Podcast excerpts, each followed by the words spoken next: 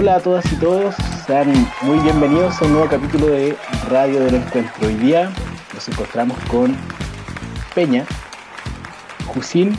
Hola. Hola, hola, hola a todos y todas. Y yo, Gabriel, presentando. Eh, bueno, ¿cómo están chiquillos? ¿Cómo han estado? ¿Cómo van sus cuarentenas?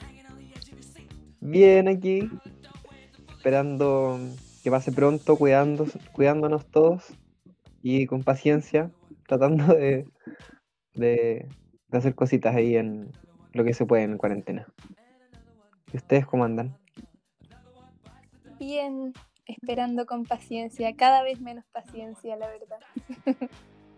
Está difícil la cosa. ¿eh?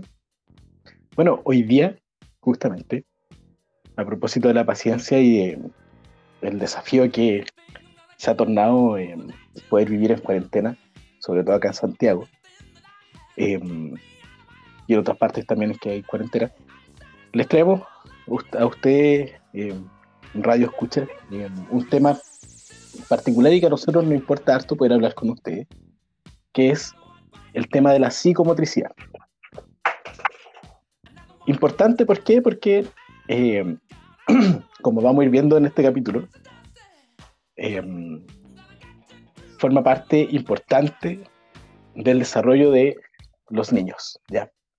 Así que eso, lo invitamos a que se queden con nosotros hoy día. Y también porque tenemos una invitada especial.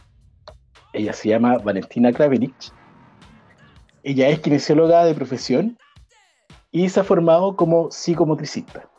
¿ya? Así que, Feya Jusil, ¿qué les parece si es que dejamos a la Vale para que nos cuente un poquito lo que hace y qué, qué nos puede decir sobre la psicomotricidad? Vamos a escuchar qué nos dice la, la Vale. Escuchémosla. Perfecto, vamos a escucharla entonces.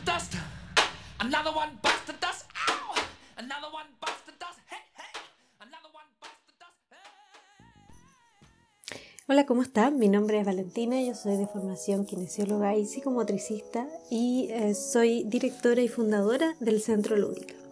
Hoy día eh, vamos a hablar de lo que es la psicomotricidad, cuáles son los beneficios y explicarles un poco eh, cómo podemos ir adaptando esta psicomotricidad a nuestra vida diaria. Entonces, comenzaremos explicando qué entendemos como psicomotricidad. La psicomotricidad es una disciplina que ve al sujeto de forma integral en su desarrollo, maduración y crecimiento de cada niño o niña. ¿Qué significa que lo vea de manera integral? Integral significa que vemos el desarrollo del cuerpo a través del movimiento, en su gran parte todo el desarrollo motor de este ser, el desarrollo emocional, afectivo que va a ir teniendo este bebé y el desarrollo de la mente en, la maduración de la inteligencia y el conocimiento. Lo importante de verlo de manera integral es ir viendo y, e ir siguiendo cómo cada una de estas tres áreas del cuerpo, emoción y mente se van relacionando entre sí para ir llegando a formar a este sujeto.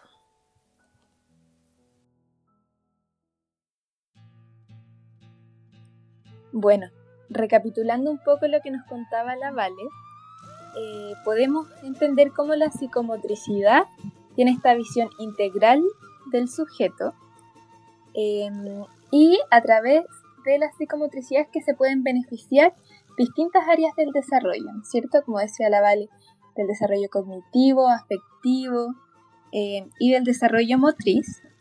Entonces, nos preguntábamos en el equipo cómo es que la psicomotricidad puede beneficiar eh, estas áreas. Y para eso nos metimos en Instagram, en el centro en que trabaja Vale. Vale fundó un centro que se llama Centro Lúdica, que aprovechamos de invitarles a visitarlo. Está muy, muy interesante su página. Y dentro de eso hay una publicación en que, en que se cuestionan qué es la psicomotricidad. Y dice así. La psicomotricidad es la psicología del movimiento mediante la cual entran en contacto cuerpo, mente y emociones. Así, cuando un niño o una niña realiza una acción, esta se encuentra directamente relacionada con un pensamiento y con una emoción. ¿Qué les parece, chiquillos? Eh, está, está bien interesante porque mm, eh, creo que es una, tema, una temática que venimos conversando. eh, por ejemplo, también algo de eso mencionábamos en el, en el, en el capítulo del juego. Pero aquí Vale trae eh, la psicomotricidad como esta idea de, de o, lo que entiendo que pone como sobre la mesa, es ir a tratar de escuchar eh, qué está diciendo el niño. Y estos, y, bueno, son niños pequeños, niños que no hablan. Entonces, bueno, a través de cómo es que ellos comunican eh, sus pensamientos, sus experiencias, sus dolores. Y lo que nos viene a decir Vale es que a través como que la psicomotricidad viene a escuchar el movimiento, a poner el ojo sobre, sobre ese aspecto. Y está muy interesante cómo eh, relacionar, o sea, cómo e- esto quise ya de integrar, eh, o sea, pensar al sujeto integrado, porque entonces lo que nos está diciendo es que a través de este movimiento, o sea, que este desarrollo del movimiento y de sus formas eh, está completamente relacionado con eh, sus emociones y el desarrollo más cognitivo o de aprendizaje, etc. Me parece súper interesante y práctico también. Como ir a ver que en el movimiento de los niños hay más que movimiento. Bueno, eh, un, psicomo- eh, un psicomotricista llamado Bakuturier plantea más o menos esto, ¿no? Que dice que el movimiento es a los niños como el lenguaje al adulto, o mejor dicho, como el habla al adulto. Porque ahí donde los niños se mueven están diciendo algo. Y, como bien lo dice la Vale y tú lo rescatas, Josín, son, creo que la Feña también lo había nombrado, pero, pero son movimientos que están en conexión con pensamientos, con emociones. No es un movimiento porque sí. Entonces, me parece que puede ser como fundamental a la hora de ir a, acompañar, por ejemplo, un niño pequeño, un niño que está formándose en su desarrollo, poder mirarlo también desde esta perspectiva, ¿cierto? Porque, bueno, los niños se mueven harto, ¿eh? desde el principio, desde que son guaguitos, entonces nos ayuda como a preguntarnos un poco y a cuestionarnos, bueno, ¿quién, quién es mi hijo? ¿Quién es mi hija? ¿A quién estoy cuidando? Y, bueno, me- parece que es una apuesta interesante por, ver al niño en su dimensión humana e integral, como toda su, su potencialidad también. Claro.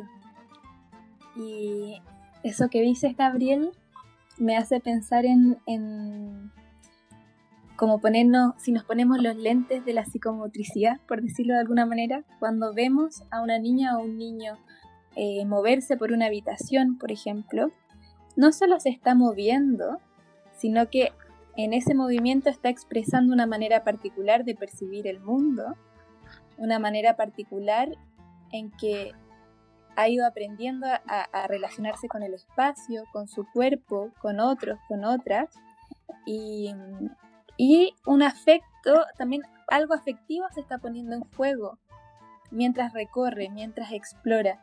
Entonces, qué interesante poder eh, tener una disciplina o mirar desde esta disciplina eh, donde podemos ver este, todo, todo- todos estos aspectos que se juegan en una caminata, por ejemplo, que se juegan en la exploración de un lugar. Y, y también ahí, siguiendo un poco lo que decía Vale en, su en la página del centro, es que la psicomotricidad también ofrece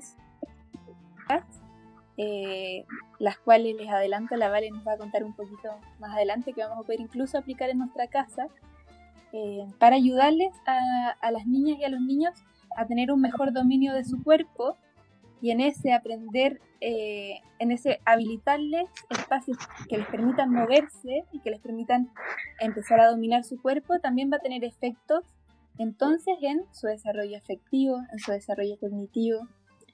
Em, eso, Cuerpo y mente no son cosas separadas, entonces. Mm. Cuerpo, mente y corazón, al parecer. Y además, corazón, ¿cierto? También.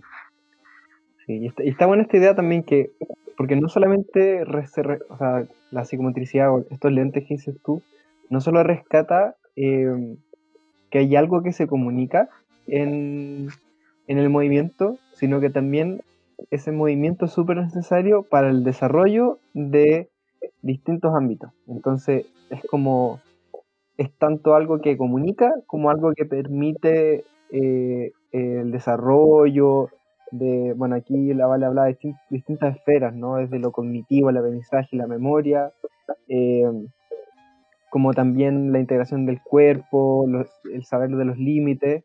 Entonces, es como que se va comunicando y creciendo al mismo tiempo. Mm. Y está bueno planteárselo respecto a cómo pensamos el movimiento de los niños hoy día. Parece que hay como un poco de... mm, O, o me- o nos hemos dado cuenta quizás trabajando en la Casa del Encuentro o con, trabajando con infancia que hay como un temor hacia el movimiento de los niños. O, o quizá un temor o, o concepciones un poco negativas respecto a los niños que se mueven mucho. eh, o los bebés que están en el suelo. Es raro ver un bebé en el suelo hoy en día. Mm. Me acuerdo cuando nació un sobrino, un- el hijo de una prima, eh, que también regaló y era como el primero de esa generación, o de los primeros. Y llegó otro primo que vive en Viña y lo, y lo ve y le dice, este niño no conoce el suelo, pasa de brazo en brazo. Y claro, yo creo que un poco hacía referencia a eso, ¿no? Como que un, es importante de repente esos espacios. Quizá, bueno, hoy vamos a ir viendo, eh, vamos a ir viendo lo que vamos conversando con la Ale. Claro. Igual pensaba, Josín, con lo que tú decías, que, que claro, muchas veces a los adultos también nos cuesta ver algunas cosas. ¿ah? O sea, por ejemplo, un movimiento excesivo de los niños puede ser angustiante. Puede ser irritante, por. Y, y por lo general cuando estamos un poco en esa, a las personas nos cuesta pensar. Entonces, claro, si estamos muy tomados por, por la preocupación o porque estamos irritados con el movimiento del niño, es difícil efectivamente ir como a, a leer algo más ahí. ¿eh?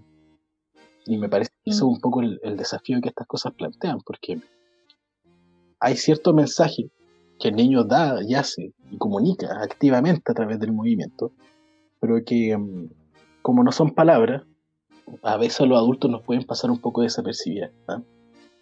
Claro, es un lenguaje súper rico porque, como ustedes lo han dicho, y bueno, la Vale también lo plantea súper claro, eh, el movimiento acompaña todos los procesos internos de, de un niño, sean afectivos, sean de memoria, sean de conocimientos o aprendizajes cognitivos, pero están íntimamente ligados, ¿no?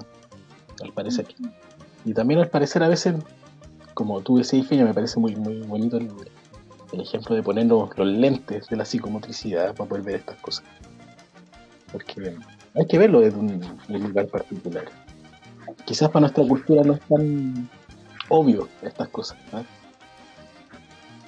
Sí, como me, me hacía pensar lo que decías, Gabriel, en, en claro, como eh, la sutileza de escuchar un gesto, por ejemplo.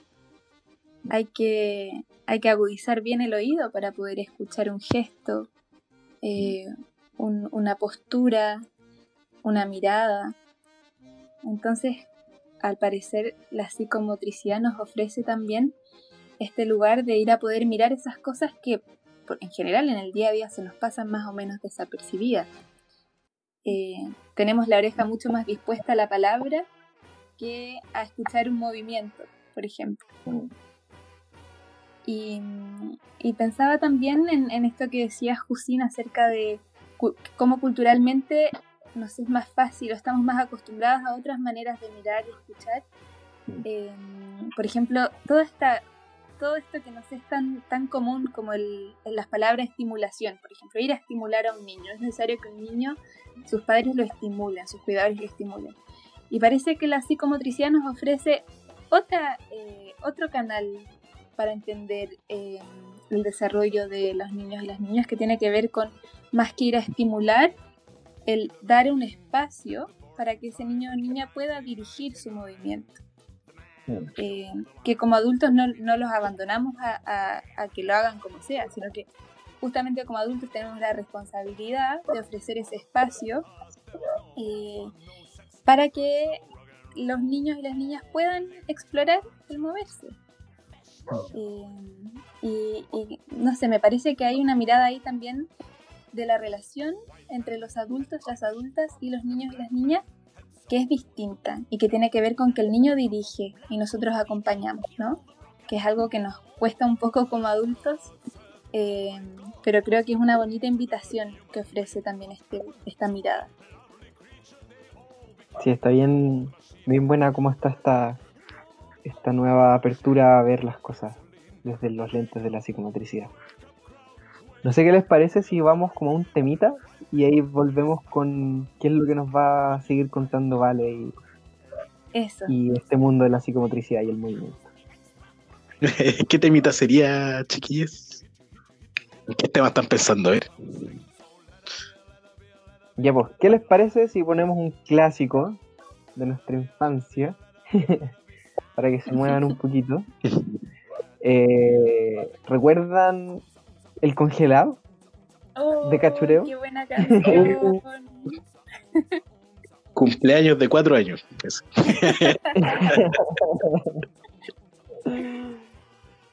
Vamos con el Ya congelado. pues, vamos con el tema y volvemos. A mover un poquito que hace harto frío más.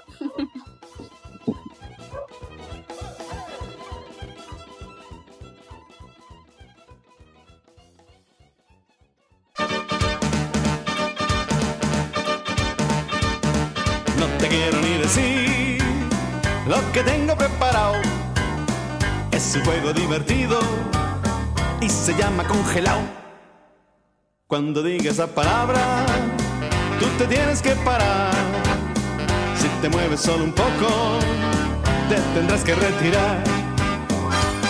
Yo lo puedo decir en cualquier momento, debes estar muy atento, bailarás siempre tan contento y congelado. Cuida bien de tu equilibrio, no te vayas tú de lado, y asegúrate tu sitio cuando oigas congelado.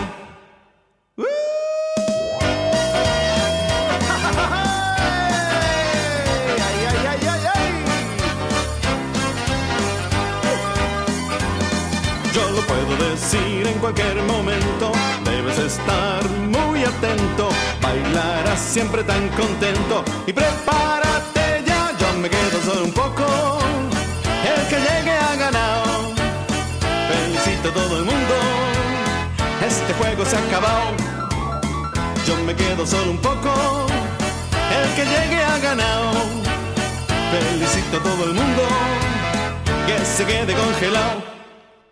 Felicito a todo el mundo. Que se quede congelado.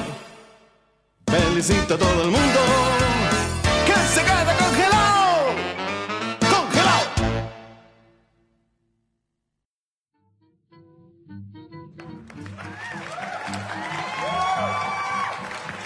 Bueno, estamos de vuelta con el Jusín y la Feña. Yo, Gabriel, acá con el equipo de lunes de la casita. Y em, bueno, nos quedamos pensando un poco en el, en el entremedio de la canción. Em, cómo estas ideas de la psicomotricidad se podrían llevar a la práctica, ¿no? Así que le quisimos preguntar a la Vale. A ver qué piensa ella y qué nos puede decir respecto a, bueno, cómo poner un poquito en práctica estas cosas. ¿Vamos a escucharla, chiquillo? Escuchémoslo. Vamos, vamos a escucharla. Perfecto. Te escuchamos, vale.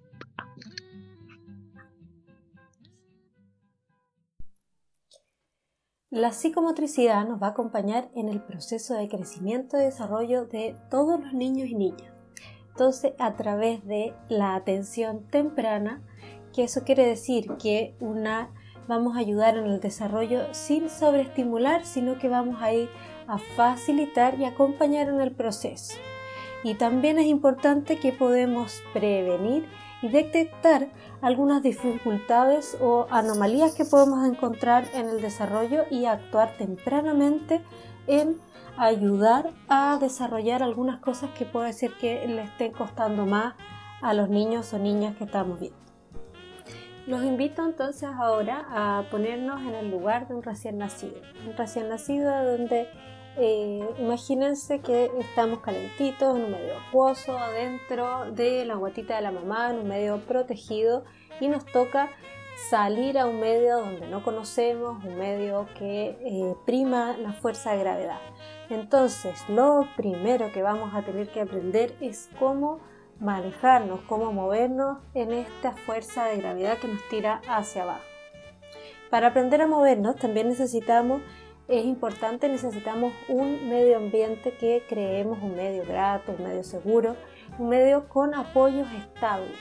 Estos apoyos estables son importantes para generar las primeras estabilidades, el primer equilibrio para poder levantar, por ejemplo, la cabeza, necesitamos los apoyos. Estos apoyos no solamente me refiero a los apoyos físicos, sino también de los bebés necesitan un apoyo afectivo para que nos dé una seguridad interna y así nos den ganas de movernos. Desde el comienzo, entonces, cuando nacemos, los incentivos principales que vamos a tener para generar el movimiento y para ir a descubrir otras cosas es, son las necesidades básicas, como por ejemplo la alimentación o el bienestar de este bebé. Y luego vamos a ir descubriendo cada vez más y queriendo llegar cada vez más lejos para tener una iniciativa propia finalmente del desplazamiento independiente. En términos de desarrollo de los primeros movimientos, eh, son generados desde la supervivencia, eso quiere decir que nacemos con unos reflejos primarios que nos hacen, por ejemplo, eh, dentro de la supervivencia, el reflejo de la succión que nos ayuda eh, a alimentarnos, o el reflejo de búsqueda también que a través de mover la cabeza vamos a ir a buscar la alimentación. Y luego vamos a ir alcanzando estos hitos famosos, eh, hitos psicomotores o posiciones, que por ejemplo es lo que había dicho anteriormente, el primer hito importante es poder levantar la cabeza y girarla para poder mirar más allá.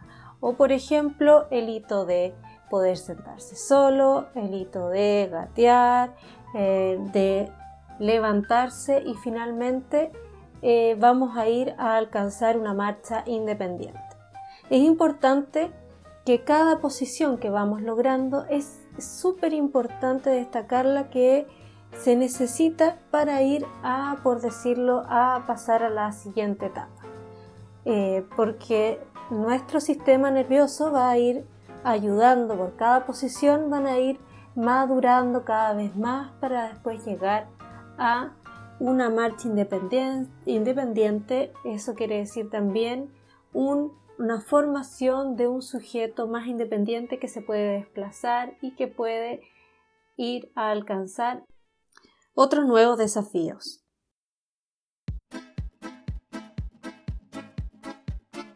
Bueno, Gabriel Feña, ¿qué les parece?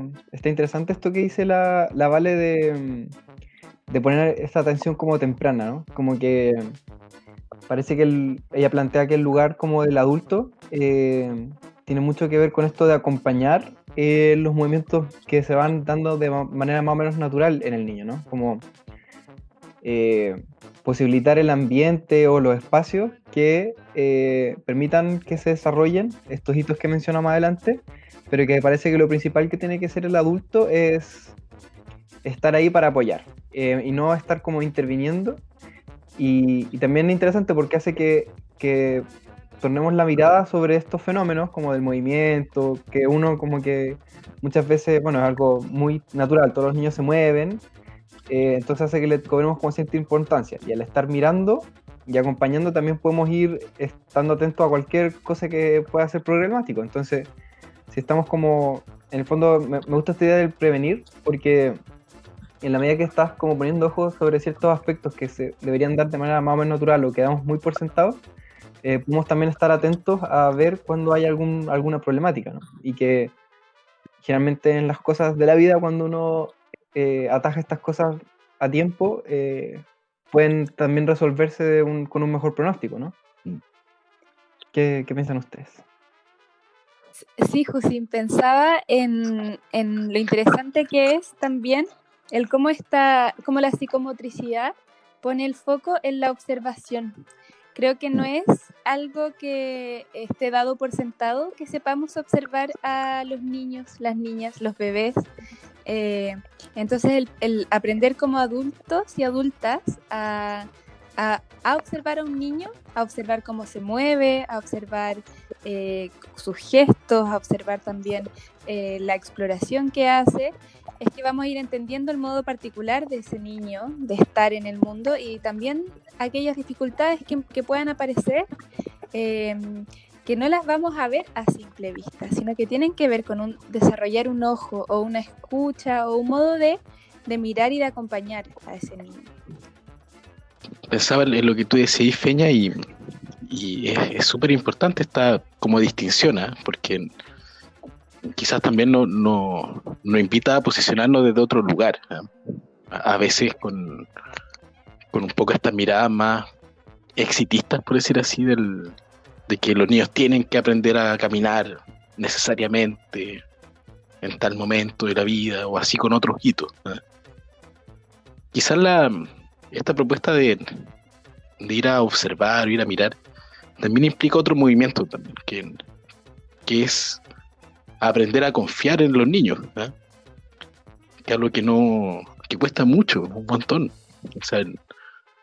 A mí me ha pasado como papá primerizo también, que cuesta mucho confiar, que uno a veces invade más los espacios del niño en vez de mirarlo y ver qué está haciendo. A veces uno también le cuesta como regularse como papá, las propias ansiedades, sobre todo porque los niños no hablan ni hay que interpretar un montón de cosas, ¿no? Pero, pero claro, se- es como un movimiento que ayuda a separarse un poquito, a mirar desde un poquito más lejos las cosas y, y también empezar a ver, bueno, qué, qué es lo que hace, ¿no? Cómo lo hace y probablemente un proceso en que uno se va a ir sorprendiendo con cosas, ¿no? Con cosas que el niño hace espontáneamente, que las niñas hacen espontáneamente, sin que nosotros estemos ahí nosotros como presionándolos, ¿no? Entonces, sí, es importante mirar, ¿ah? Y aprender a mirar. No es, no es algo obvio. Sí, me parece muy importante lo que dices, Gabriel. Me hizo acordar de un video que me tocó ver en un curso en que mostraban a un bebé eh, que estaba en el suelo y estaba jugando con unos cubos. Entonces, si uno ve ese video al principio, yo la primera vez que lo vi, yo solo vi un bebé jugando en el suelo, eh, pero de- después, al- al aprender, al aprender a observar y al ir conversando entre las compañeras que estábamos en el curso, nos fuimos dando cuenta de que ese bebé estaba aprendiendo, por ejemplo, a poner un cubo dentro del otro. Entonces probaba, después ponía al revés, ponía el otro, uno, el otro por debajo y se daba cuenta que no cabían de esa manera. Entonces lo que estaba ocurriendo en ese momento era algo trascendental para la vida de ese niño. Era aprender a manipular categorías que después van a ser eh, categorías que van a servir para aprender matemáticas, para aprender eh, sobre eh, relaciones espaciales. Y, y todo eso estaba pasando ahí mientras uno veía a un bebé tomar unos cubos. Entonces, me parece fundamental lo que dices, como en relación a lo que dice la Vale, de cómo vamos aprendiendo a observar qué es lo que está pasando, que a simple vista no es tan obvio. Claro, Y, y la Vale también lo dice al final un poquito, ¿eh? que, que bueno, que hay que ir acompañando esas cosas también. ¿eh? El, el movimiento y el, el- en los niños en general es algo que también deviene muy placentero, pero también a veces deviene muy frustrante. Cuando no logran hacer algo, que en este acto de repetir, como dice la Vale, que en, un repetir se hacen expertos, también un proceso de, harta frustración. Pues entonces, también en, esas cosas me parece que, que los adultos podemos ir, a- ir como echándole una manito a los, a los bebés, ¿no? Porque eh, claramente los bebés por sí mismos no, no se regulan emocionalmente solos. Entonces, me parece que quizás podemos ir encontrando formas adecuadas con cada, también con cada bebé, pues, viendo lo particular de cada bebé ahí, pero Sí, a mí me hace mucho sentido esto que, que dice Gabriel eh, en torno a lo que decía la Vale de esto de los apoyos, ¿no? Como que necesita, como que es súper importante eh, el apoyo tanto físico, ¿no? Como una plataforma, un espacio que puede, en el que el niño puede apoyar efectivamente las manos, eh, pero también este apoyo psíquico que dice ella, ¿no? O sea, afectivo, perdón. Que en el fondo hay un, hay un, hay un otro que está acompañando eso y está siendo capaz de servir de apoyo eh, para que este niño pueda eh, iniciar este camino de la búsqueda, ¿no? Ella habla de estas necesidades básicas, eh, que son como los primeros apoyos, ¿no? Que los primeros momentos tienen que ver con cómo eh, buscan comida, buscan ciertas figuras, ¿no? Bueno, ya, ya este levantar la cabeza, yo creo que tiene mucho que ver con buscar al otro, ¿no? Buscar como la mirada de- del otro, eh, del otro, de ese otro que lo, que lo, que lo cuida, ¿no? Claro. Eh, pienso mucho en cuando, cuando de repente uno, uno ve ciertas como ciertos signos de ciertas patologías más asociadas como el autismo en los bebés, en que, claro, pareciera que no hay como una búsqueda de, de un otro, ¿no? no hay como una búsqueda de la mirada de un otro, de, de todo lo contrario, se vuelve, incluso eh, eh, se, se evita esa mirada. Mm. Entonces, está interesante, ¿no? Como, como este, esta pos- es- es- como el que exista un, un otro que da- entrega apoyo afectivo, eh, sirve también como, no sé si como motor, pero sí como garante de que eh, se generen estas como estos movimientos. Mm. Sí, en, en- en esto que dice Jusin, que lo importante es entender los hitos, o sea, los apoyos afectivos. Em, porque así como hay ciertas, pat- ciertas patologías que se evita la mirada, por ejemplo, también hay ciertas circunstancias en que hay bebés que por algún motivo les toca vivir eh, más solos la primera, la primera infancia, como a veces cuando no hay otro en quien posar la mirada, por ejemplo, eh, no aparece el movimiento de cabeza tampoco. Porque Mm. no hay otro a quien mirar, no hay otro eh, desde el cual afirmarse para explorar. Entonces, qué importante también es este lazo afectivo, esta conexión con ya sea un cuidador, una cuidadora, eh, una madre, un padre, quien sea que, que tenga este lazo primordial con, con la niña o el niño, que, que pueda sostener esas primeras eh, descubri- descubrimientos, que pueda ofrecer una mirada, que pueda ofrecer una caricia, que pueda ofrecer una presencia que permita que este bebé quiera mirar a otro lugar, quiera mover esa cabeza, después quiera mover el cuerpo, quiera después ponerse en cuatro patas y así caminar finalmente, ¿no? Como están, son, son procesos que están súper unidos. me acordaba así como un, un ejemplo de la vida cotidiana un poco. ¿eh? Mi hijo es pequeño, tiene como ocho meses, aprox. Y él desde muy chiquitito, desde que aprendió a darse vuelta, como de pasar de estar con la espalda apoyada a apoyarse de guatita. Él desde que aprendió eso, no me mira, o mira a su mamá, por ejemplo inmediatamente con esperando una respuesta. Obviamente en- en- muy genuinamente también. Cuando él siguió la primera vuelta y nosotros lo vimos, fue una alegría para nosotros porque es, como esto que, que, que la bala hablaba de Loitor, ¿no? Pero pero claro, también había una mirada, ¿ah? una mirada que, que buscaba reconocimiento, que buscaba un, un, un bravo, un- una felicitación, un, un cariñito. Y eso, lo que te estoy hablando es que más o menos la primera vuelta se lo habrá dado a los cinco meses. Y hoy en día a los ocho meses lo sigue haciendo. ¿eh? Sigue siendo importante para él, parece ese reconocimiento que, que busca. A pesar de que ya la vuelta es algo que, que se la sabe al revés al derecho. ¿ah? Pero Claro, sigue claro. buscando ese reconocimiento. Así que, bueno, y experiencias como esa también me parece que hemos vivido y pasado harto en, en el trabajo en la casita también. ¿eh? Sí. O sea, no puedo evitar de pensar en. Bueno, en la casa del encuentro tenemos una. tenemos un espejo y hay como una pequeña escalera que llega a ese espejo. Y, es bien interesante ver cómo los niños que, han podido ya llegar a dominar cierta marcha, eh, siempre van a, a esa escalera. Bueno, está esa escalera y está la escalera también que va como a, la- a esa casa de muñecas que tenemos como en, en la casa. Como que hay algo muy, muy interesante de que cuando los niños logran, eh, que bueno, en un principio siempre es como bien, es un tema, ¿no? Las escaleras también, porque genera mucho temor en los cuidadores.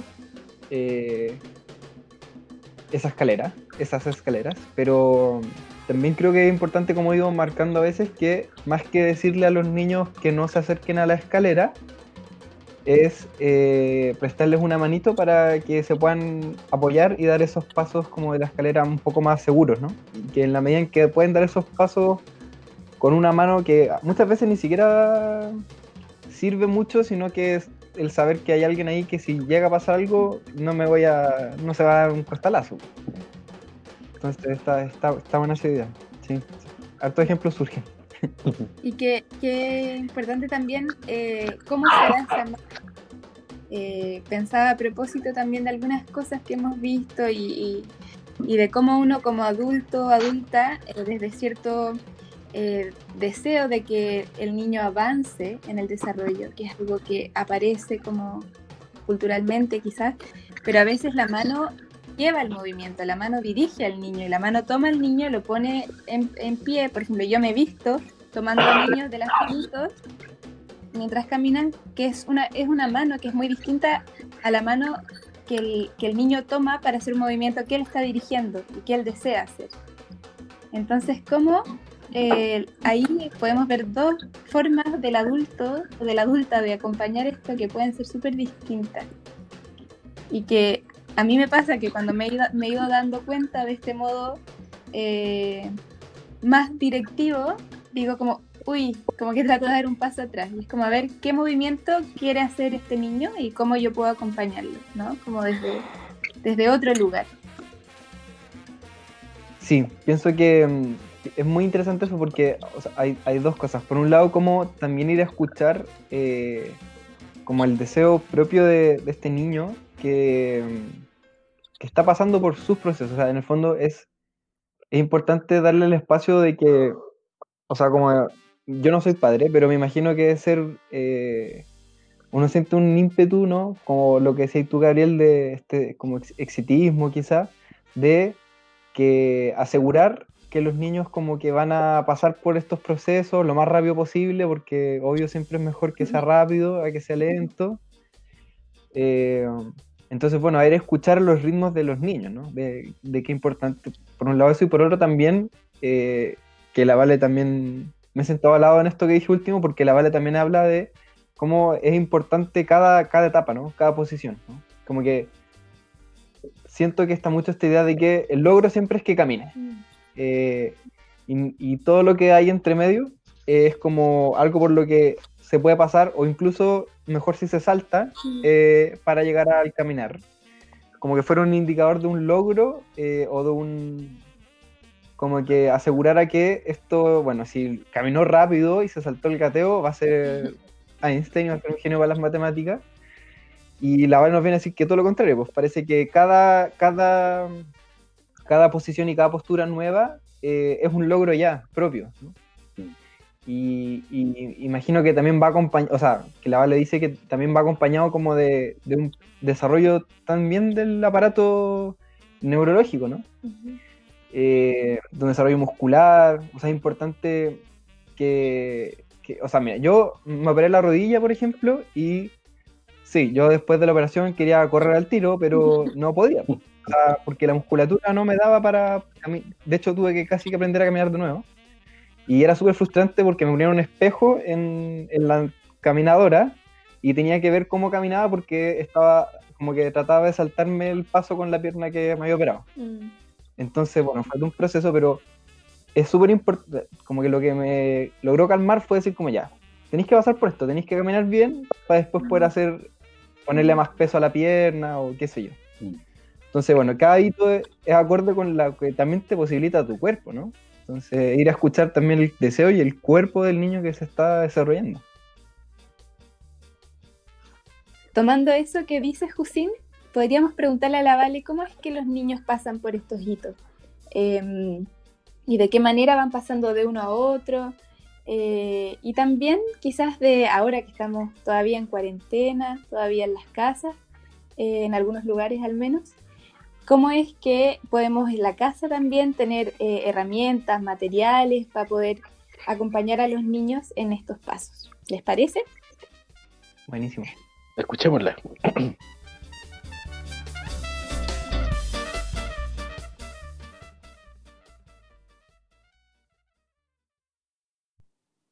Bueno, ahora que explicamos un poco de lo que, se trata la psicomotricidad, es importante plantearnos de cómo influye la psicomotricidad realmente en el desarrollo de nuestros niños y niñas, y en el aprendizaje y en nuestra vida diaria finalmente.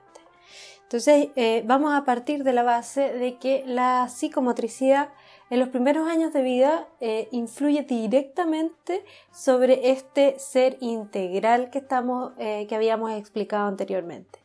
Lo vamos a dividir en tres grandes áreas para, de modo explicativo también, de cómo va influyendo y vamos a ir dando ejemplos. Eh, la parte, influye la parte intelectual, en la parte afectiva y social y además en el cuerpo directamente. Esto es a través del movimiento.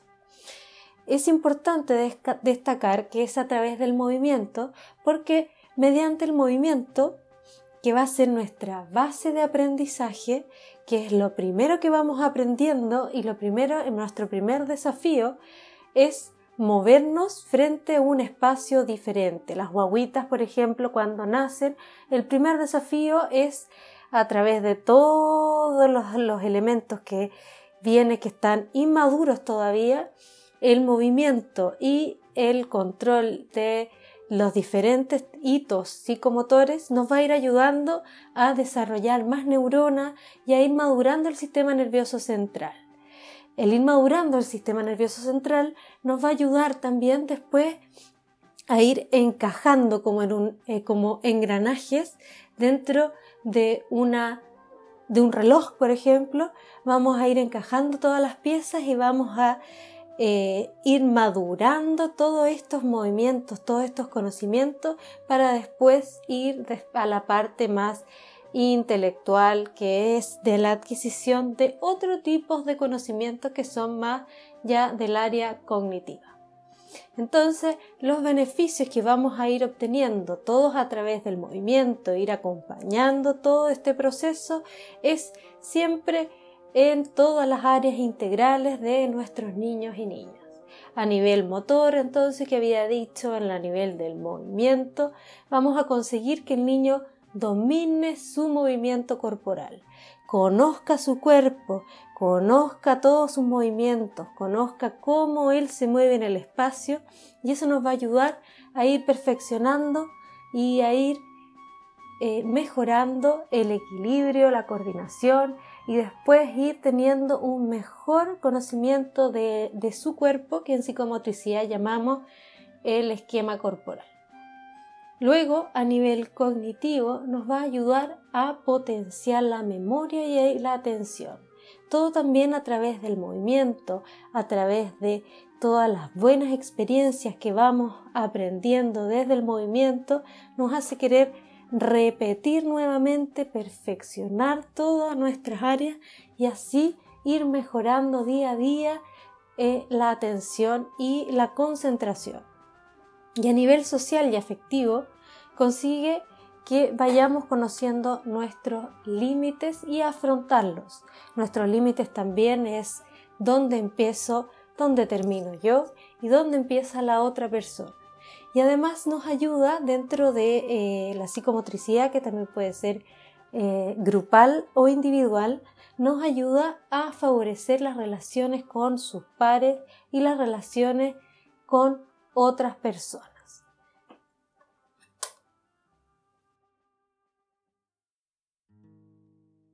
Bueno, estamos de vuelta. Y bueno, qué interesante lo que plantea Vale, ¿no? Es decir, parece que este concepto de psicomotricidad habla más de lo que quizás comúnmente se conoce sobre él. No sé ustedes lo que piensan, pero a veces cuando en el consultorio o, cuando uno ha visto por ahí la palabra psicomotricidad, como que no se entiende muy bien quizás. Como que Vale trae otros elementos quizás para entender más a profundidad lo que hay detrás de esta disciplina.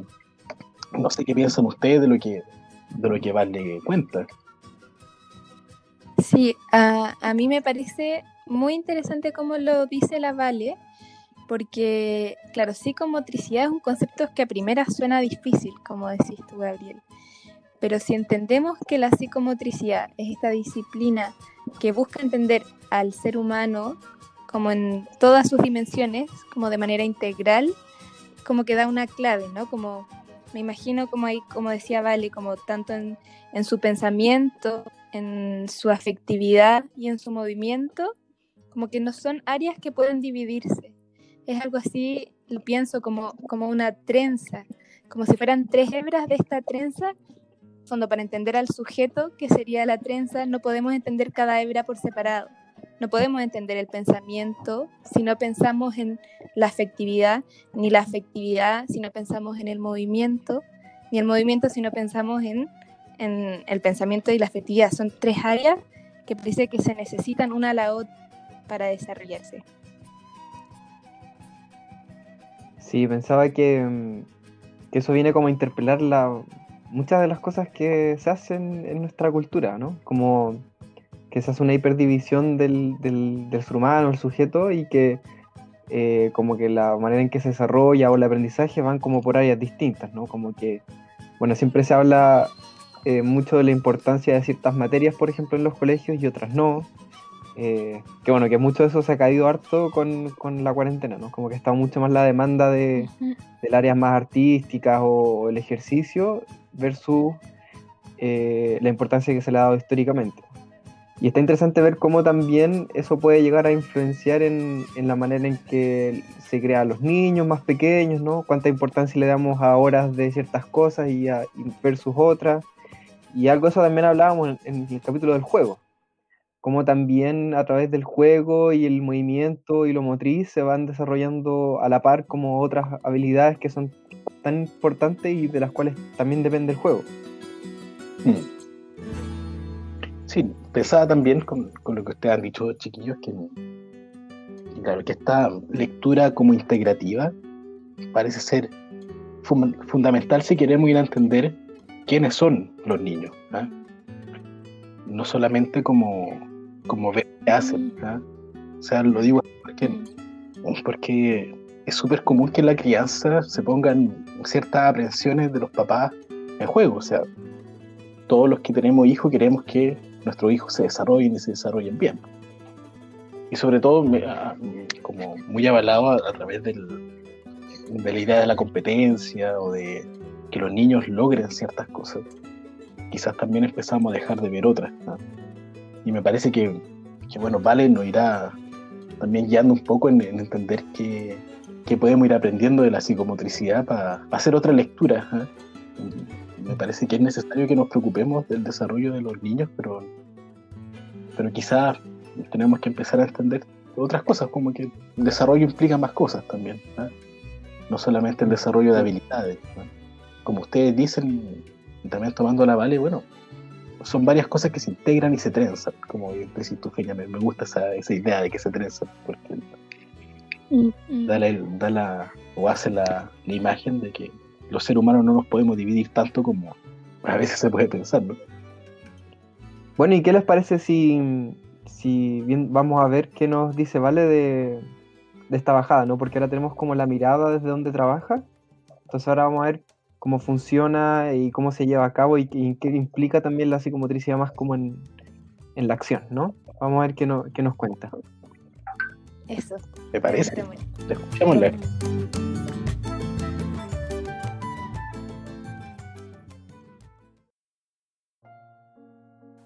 Entonces, desde que nacemos, los primeros años de nuestra vida, vamos aprendiendo a estar en este espacio, aprender a movernos, aprender a estar con otros.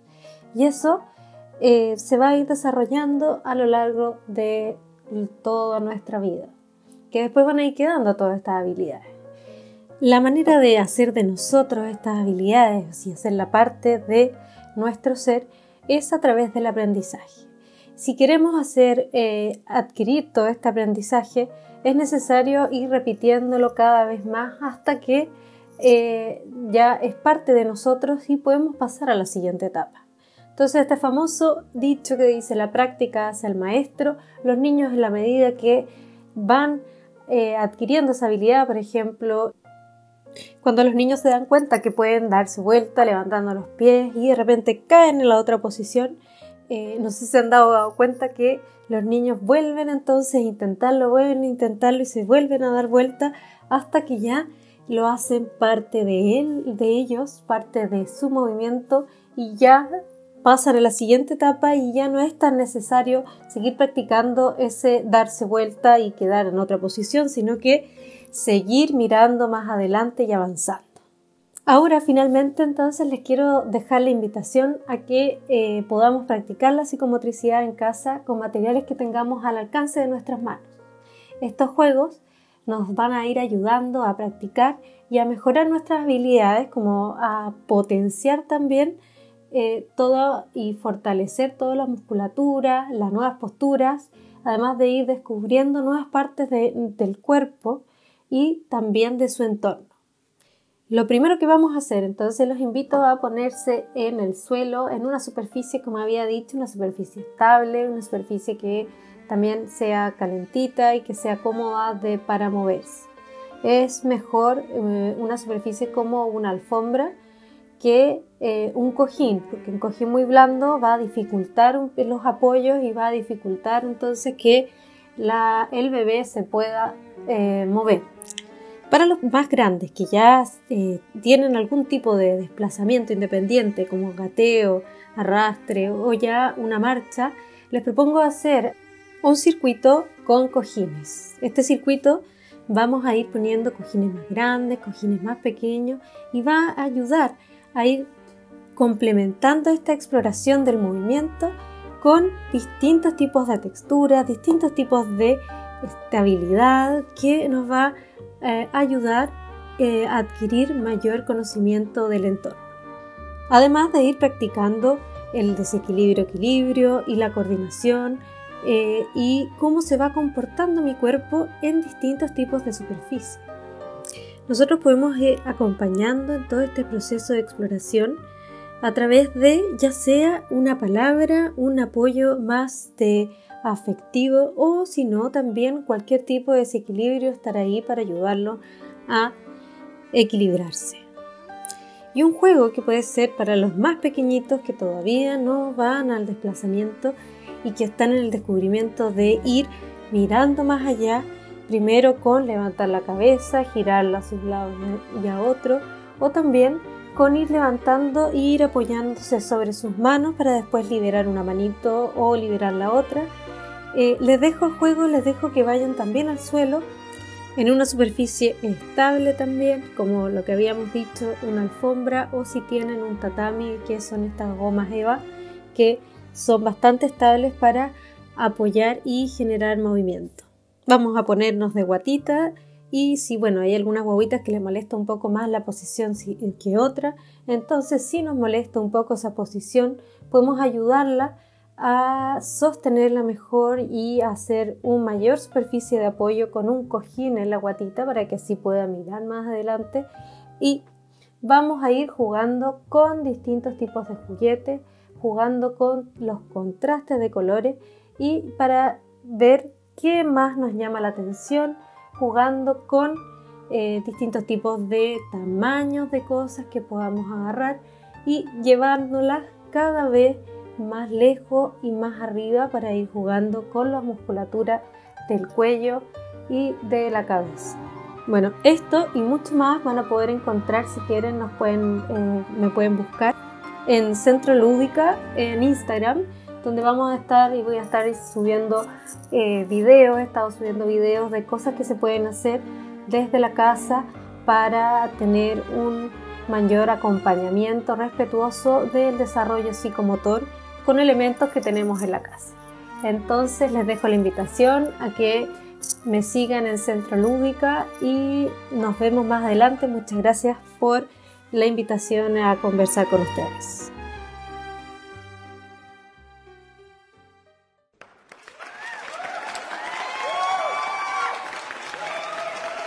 Bueno, de, vuelta ya de escuchar a la Vale eh, en, su último, su última intervención, así que aprovechamos de agradecerle. Eh, fue compañera nuestra, fue colega nuestra también en la Casa del Encuentro, así que eh, siempre es, se aprende muchísimo al escuchar a la Vale. Y tomando un poco las palabras que decía la Vale acerca de la práctica y de que el paso por cada hito eh, involucra practicar y practicar y practicar, eh, me, me hizo, me acordó a la experiencia, por ejemplo, de cuando uno aprende a andar en bici, que yo no me acuerdo cuando, no, no tengo mi memoria cuando aprendí a caminar, pero sí cuando aprendí a andar en bici, y que es claro, es un proceso que al principio es súper ajeno a uno, ¿no? Esto que dice la Vale, de un proceso que es súper ajeno hasta que el proceso se apropia. Eh, y después ya andar en bici eh, sale más automático. Eh, entonces pensaba en, lo importante que es para que esa, es, esos distintos hitos vayan siendo parte de este niño, como este niño o esta niña puedan eh, girar su cabeza, puedan pueden girar el cuerpo, ponerse en cuatro patas, hasta la marcha, eh, que son procesos que le van a ir permitiendo desarrollarse afectivamente, desarrollarse cognitivamente, re- relacionarse con otros y otras. Importante es que como adultas y adultos les demos espacios para que practiquen y practiquen y practiquen, ¿no? Eh, y eso implica habilitar espacios físicos, pero también habilitar espacios psicológicos de contención, de apoyo, a que se pueda ir practicando.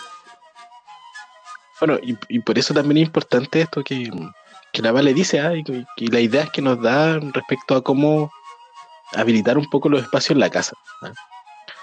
A veces no, sobre todo con los bebés más pequeños quizás, no se necesita tanto espacio, ¿ah? pero sí se necesita poder habilitar los espacios. Me, me parece que es de mm, como experiencia común en nosotros como trabajadores de la casita ver y escuchar a cuidadoras y cuidadores como muy eh, preocupados, por ejemplo, de que lo- los bebés no estén en el piso.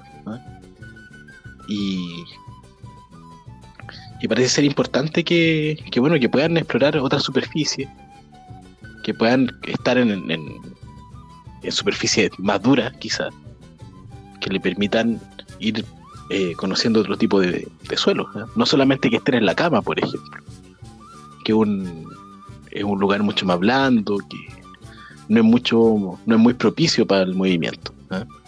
o para el desplazamiento, porque tú hundís en la cama.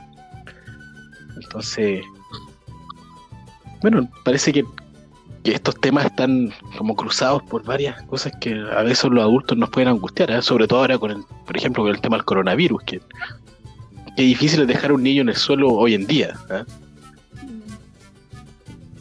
Ahí dependerá de, de un poco de cada quien. Me parece que cuanto más puede estar asustado o no, o cuántas más medidas de seguridad puede- se pueden tomar o no. ¿ah? Pero, pero sí es un tema ahora. Más que antes, quizás. Claro, y, y como también eh, culturalmente nos choca ver a un bebé en el suelo. Me acuerdo una Mm. vez en la casa del encuentro en que teníamos un, un tatami, de suelito como de goma eva, y había una bebé que debe haber tenido tres meses eh, sobre el tatami y habían adultas y adultos alrededor. Y me acuerdo que una, una de las cuidadoras que nos visitaba como que ve esta escena y nos dice como ¿qué hace esa guagua en el suelo? Como que hay, hay, y a mí es, esa, esa voz de ella me recordó muchas veces también a la voz de mi abuela. Así Mm. también eh, con, con, es- con esa expresión como ¿qué hace esa guagua en el suelo? Como que alguien toma esa guagua. Como que Mm. hubiese una idea de que, que una guagua esté en el suelo eh, es porque no está siendo cuidada. eh, y tiene una serie de asociaciones que dificultan todos los procesos que pueden solo, solo hacerse posibles cuando esa guagua tiene esa libertad para mover sus brazos, mover sus Mm. piernas. Entonces, qué importante es que culturalmente empecemos a hablar de esto y de la necesidad también de que esos espacios existan. Sí, pienso también que tienen, o sea, me hace mucho sentido también con, con esta idea de que de pensar a los niños desde el comienzo como sujetos eh, o ciudadanos, porque es distinto que cuando ya pueden hablar o cuando ya saben leer o cuando como que el hito estuviera mucho más después, eh, entonces hay un punto en que este bebé es como visto eh, como un objeto muy frágil y que debe ser cuidado y que en este cuidado se le, se le cuartan ciertas posibilidades de, de desarrollo, ¿no? Como nos dice la, la Vale.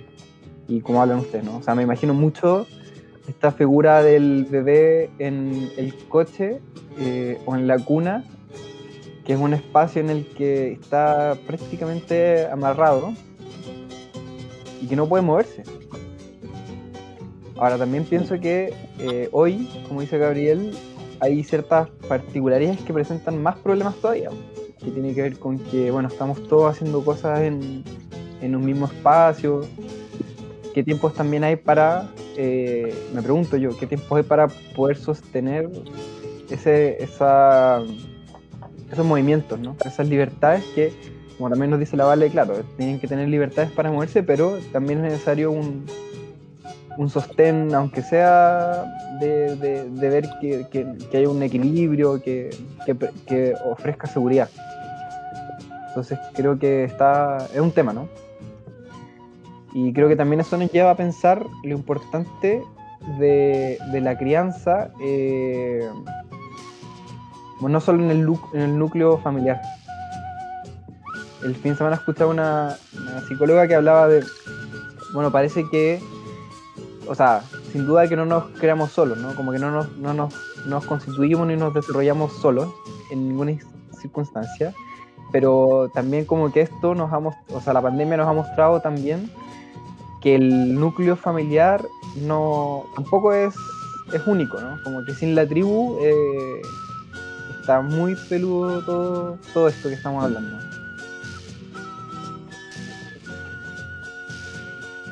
Bueno, sí, eh, respecto a lo que tú decías, Josín, pensaba que, por lo menos últimamente, no sé cómo estará la cosa en los lugares donde ustedes viven, pero yo efectivamente he visto más niños jugando en la calle últimamente, por ejemplo. Y he tenido la oportunidad de poder, así como conversar con, con vecinos, vecinas de mi sector. Y claro, hablan como de lo difícil que es mantener a los niños quietos ¿ah?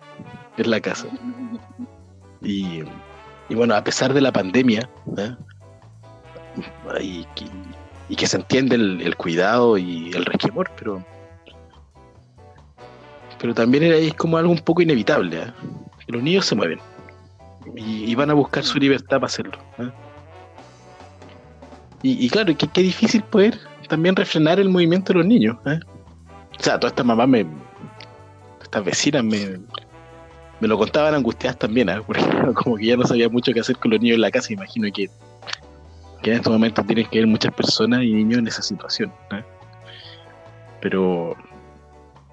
Pero claro, hay cosas que no se aguantan mucho tiempo y, como tú decías, Josín, la importancia de la comunidad, del barrio, de los amigos del barrio, de la tribu, de poder encontrarse, de poder disfrutar del movimiento todos juntos una cuestión que, que es muy propia de, de los seres humanos, ¿eh? como los animales y seres sociales que somos. Entonces, me parece que un, un ejemplo más o menos de, de lo difícil que es refrenar el movimiento, ¿eh? y estas cosas que, que son tan naturales en los niños, ¿eh? y que a veces los adultos olvidamos. Sí, sí. Sí. Pen- Me, me hiciste acordar, Gabriel, en, por ejemplo, el- en esta palabra como la pandilla, que está, la pandilla de niños está ligada al movimiento. La pandilla no es un grupo de niños que se quiere, es un grupo de niños que se mueve, que camina por las calles, que callejea. Entonces, ¿cómo es inevitable eh, pensar en movimiento cuando pensamos en infancia? Oye, chiquillos, ya tenemos que ir cerrando el programa. Agradecemos la escucha de, bueno, de todos ustedes, nuestros auditores, que están, esperemos que estén en sus casas pudiendo hacer la cuarentena y los que estén trabajando, bueno, no, no escucharán desde sus trabajos. Pero, pero eso, queríamos dejarle también la, invitación a este, al, al último temita que, que vamos a poner ahora en- a continuación, que tiene justamente que ver con lo que decía la feña, ¿no? Como es, pandillas de niños. Gabriel, antes de que, de que vayamos al- a, a eso, que está muy buena la idea que estás diciendo, me encanta, que, también es bueno que comentemos a nuestros eh, auditores que eh, la radio del encuentro va a estar como suspendida por un tiempo por lo menos. Eh, no sabemos cuándo la iremos a retomar, porque estamos haciendo otro tipo de trabajo, ¿no? Eh, que también están muy buenos y que nos pueden ir siguiendo en nuestras redes sociales, en Instagram, Facebook y YouTube también ahora. Tenemos canal de YouTube, así que les invitamos a vernos. Eh, así que eso, pues muchas gracias por habernos estado escuchando estos capítulos y que no sabemos bien si vamos a retomar el, la radio, pero, pero que pueden unirse a nuestras otras actividades y que los cuentos probablemente van a ir van a ir saliendo igual. Eso vamos quizá vamos a seguir continuando. Pero muchas gracias por habernos escuchado por este tiempo. Así es, quédense atentos al- a los canales digitales de la casita. Como decía el Jusín, ahora tenemos canal de YouTube. Lo pueden buscar como el canal de la casita. Y le va a aparecer en YouTube el canal de la casa del encuentro. Y claro, también vamos a estar haciendo diversas actividades. Tratando de ocupar otras vías de, de interacción, más como Zoom o las videollamadas en general. Y bueno, estén atentos, est- están re buenas. Una de ellas es un conversatorio con padres para poder eh, conversar un poquito de todo lo que ha sido este momento tan difícil de la crianza por la pandemia. Y también una, estamos haciendo actividades con niños y niñas de 4 a 8 años que se llama Contémonos un cuento en cuarentena, ¿ya? Se trata de poder crear en conjunto con varios niños de distintas edades un cuento en común, ¿ya? que ellos sean ellos mismos los que crean el cuento. Así que bueno, tan re interesante la, las actividades que nos vamos a estar enfocando ahora. Así que manténganse informados y que nos, sigan por las redes sociales. ¿ah? Ah, y otra cosa más, sigan a la Vale también, Vale Kraverich, kinesióloga, psicomotricista, en su Instagram Centro Lúdica con K. La pueden encontrar y ahí, bueno, ella tiene videos de los ejercicios y propuestas que tiene para que puedan armar sus propios como circuitos de psicomotricidad en la casa con las cosas que tengan, ¿ya? Así que eso, los dejamos invitados. Súper, súper. Un abrazo grande a todas y todos que nos escucharon. ¿Y con qué canción nos vamos, Gabriel? Nos vamos con una canción llamada Rin Rin Raja de 31 minutos cantada por con ¿por quién es Jusín? Por Fantástico. Qué buen juego. Qué, qué tiempo de barrio ese. Qué tiempo ¿Quién no juega Rin Rin Raja, no? Nos vemos, chiquillos. Nos vemos. Chao, chao. Chao.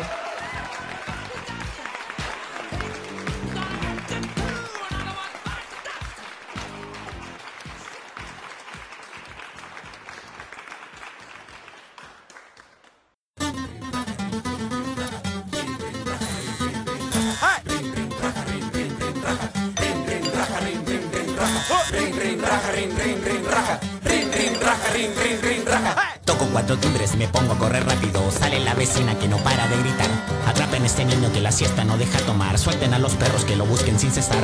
Soy un fugitivo y atraparme nunca lograrán. Toco tantos timbres que no los puedo contar. Vivo de peligros, de aventuras, mucha excitación. Andar tocando timbres es mi única pasión. Cuando se asoman a verme ya me fui, porque soy un raja profesional.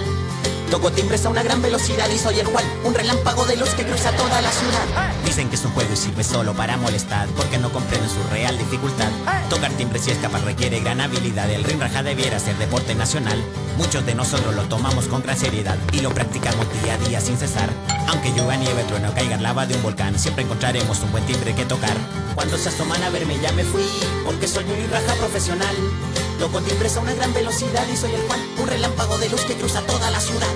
Rin, rin, raja. Rin,